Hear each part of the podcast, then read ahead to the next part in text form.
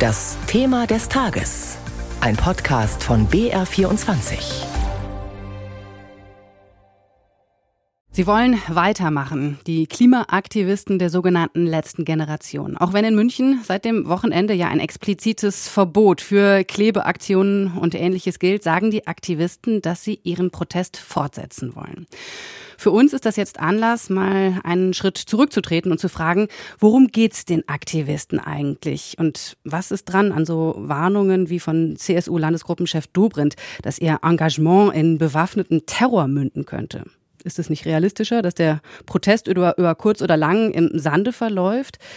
Gleich spreche ich darüber mit einem Experten, der zu zivilem Ungehorsam forscht. Zuerst aber legt Moritz Fehrle dar, worauf die selbsternannte letzte Generation eigentlich abzielt. Derzeit stellt die sogenannte letzte Generation nur zwei Forderungen. Im Angesicht des Klimakollaps, heißt es auf ihrer Webseite, brauchen wir jetzt ein Tempolimit von 100 km/h auf deutschen Autobahnen und ein dauerhaftes 9-Euro-Ticket. Die Forderungen sind konkret und einfach und über Nacht umzusetzen. Dahinter steht natürlich viel mehr. Wir brauchen einen kompletten Umbau der Wirtschaft und der Gesellschaft. Deswegen sollten die ersten einfachen Maßnahmen ergriffen werden, um der Gesellschaft jetzt zu zeigen, wir versuchen alles daran zu setzen, damit wir das Ruder noch rumreißen können sagt Lina Jonsen, eine der Sprecherinnen der letzten Generation. Forscher schätzen, dass sich mit einem Tempolimit von 100 und einem bundesweiten 9-Euro-Ticket bestenfalls etwa 1,6 Prozent der jährlichen CO2-Emissionen in Deutschland einsparen ließen. Für die Bewegung ein wichtiger erster Schritt. Sobald die Regierung erste Sicherheitsmaßnahmen einleitet, würden wir unsere Aktionen sofort unterbrechen. Denn wir machen das ja auch nicht zum Spaß. Wir wollen ja auch nicht auf ewig da auf der Straße sitzen. Natürlich erschöpfen sich die Ziele der Bewegung nicht in diesen unmittelbaren Forderungen, erklärt der Sozialphilosoph Robin Zelikatis von der FU Berlin.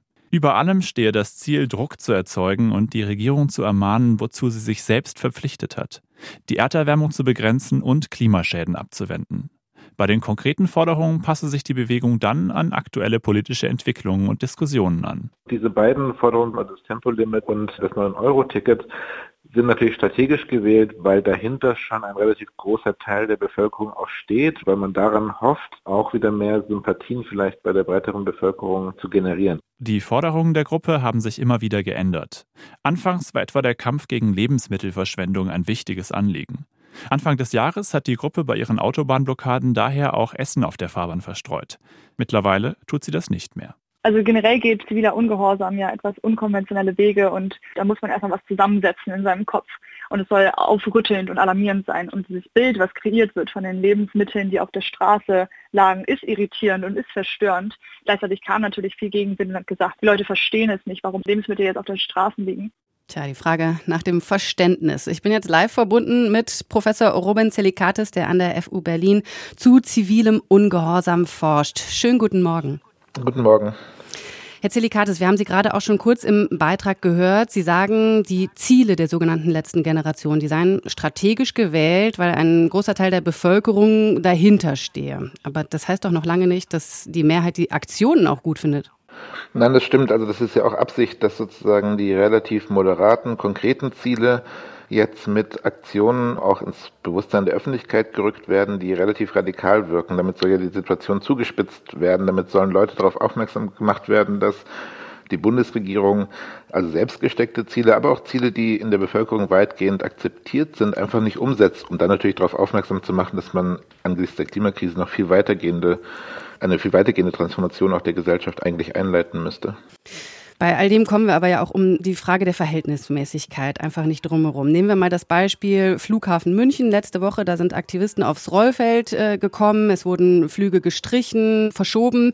Hunderte Menschen saßen da am Flughafen fest. Müssen wir das aushalten oder wo sehen Sie die Grenzen zivilen Ungehorsams? Also die Demokratie muss Protest, auch wenn er sehr störend ist, auch wenn er manchmal nervt, aushalten. Ja, das gehört zur Demokratie dazu und das gilt auch für politische Bewegungen, mit denen wir nicht unmittelbar sympathisieren. Die Grenzen des zivilen Ungehorsams liegen auf jeden Fall darin, wo entweder direkt oder eben durch Inkaufnahme Gewalt gegen Menschen ausgeübt wird. Das hat bei der letzten Generation äh, bisher auch einen großen Konsens gegeben, dass diese Grenze nicht überschritten werden darf. Und darauf achten eigentlich auch die Aktionen an Flughäfen, auch wenn die natürlich mit größeren Risiken einhergehen als jetzt eine Straßenblockade. Man muss aber auch sagen, dass die Frage der Verhältnismäßigkeit ja immer von der Politik auch gegen Protestbewegungen verwendet wird. Nicht schon bei Fridays for Future wurde gesagt, naja, wenn die Schüler jetzt die ganze Zeit streiken und demonstrieren gehen, ist das dann verhältnismäßig. Das hat man auch jetzt bei den Straßenblockaden gesagt, bei den sogenannten Museumsattacken und jetzt auch bei den Flughäfen. Also muss man immer ein bisschen gucken, ob die öffentliche Skandalisierung der Mittel, ob die auch verhältnismäßig ist. Und gerade in Bayern gibt es natürlich Reaktionen jetzt auch seitens äh, der Politik, der Justiz, der Polizei, das allgemeine Verbot in München oder eben auch die Präventivhaft, die natürlich auch nicht gerade dazu beitragen, dass sozusagen Protest in der Demokratie auf die ihnen eigentlich zustehende Weise akzeptiert wird. Also da muss man von beiden Seiten, glaube ich,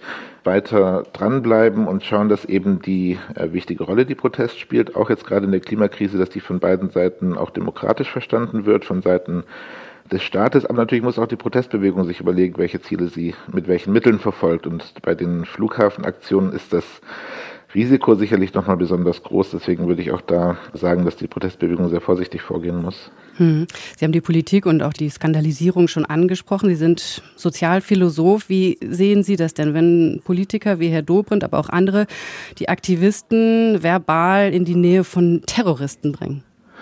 Also einerseits ist das ein altbekanntes rhetorisches Muster, nicht? Also Protestbewegungen provozieren, fordern bestimmte Machtverhältnisse heraus, konfrontieren natürlich auch gesellschaftlich mächtige Interessen. Deswegen haben sie immer mit starker Gegenwehr auch zu rechnen. Das ist in der Geschichte immer so gewesen.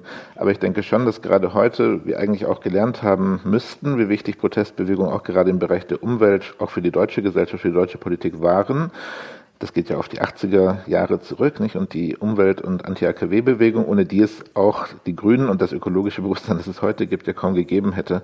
Es ist sehr gefährlich, finde ich, wenn jetzt hier die Grenzen verwischt werden, nicht? Von einer Klima-RAF oder von Ökoterrorismus kann wirklich nicht die Rede sein und damit verwischt man eben die Grenzen zwischen legitimen wenn auch umstrittenem zivilen Ungehorsam auf der einen Seite und sowas wie einem gewaltsamen Aufstand oder Umsturzversuch auf der anderen Seite. Diese Gefahr geht ja aus ganz anderen Kreisen in Deutschland momentan äh, eher hervor und gar nicht von der äh, Klimabewegung. Und das wird eben durch solche rhetorischen Eskalationen, aber eben auch durch ganz konkrete Maßnahmen wie Präventivhaft verwischt. Und damit begibt sich aber der demokratische Rechtsstaat auf eine sehr gefährliche, schiefe Ebene sagt Robin Zelikatis, Professor für praktische Philosophie an der FU Berlin. Vielen Dank für das Gespräch und das war unser Thema des Tages zum Protest der sogenannten letzten Generation.